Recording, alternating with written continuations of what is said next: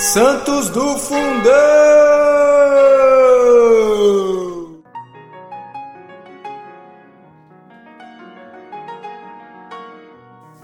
Olá, amados, olá, amadas, bem-vindos ao Santo do Dia, hoje 13 de novembro, e vamos celebrar o dia de Santa Agostinha, olá, Santa Agostinha Lívia.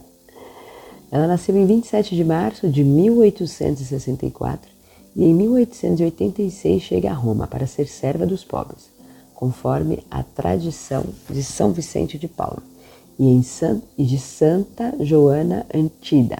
No noviciado, Lívia leva para o convento como herança familiar um potencial humano particularmente sólido, que lhe serve de garantia. Serviu em um hospital, primeiramente no setor das crianças e depois em uma enfermaria, onde chegou a contrair tuberculose, da qual milagrosamente sarou.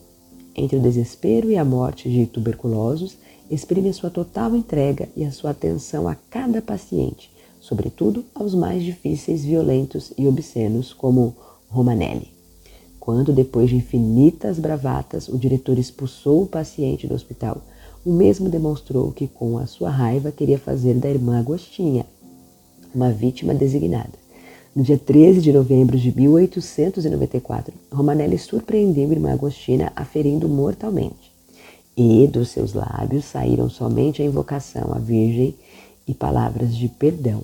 A irmã Agostina vem com esse simples relato aqui a nos ensinar que nós devemos estar sempre preparados, né? Ali ela sofria, ali ela tinha os percalços, mas na hora de sua morte, o que, que ela roga? Ela roga a Virgem Maria, ela roga a Virgem Maria e ela profere palavras de perdão, né? É, então hoje essa reflexão para nós, esse texto tão curto, mas para que nos faça refletir sobre a importância do perdão, a importância de perdoarmos os outros, né? E é, Santa Agostinha também, que, que foi virgem, né, casta ali, também vai nos trazer hoje a reflexão sobre a pureza, pureza dos nossos corações, né?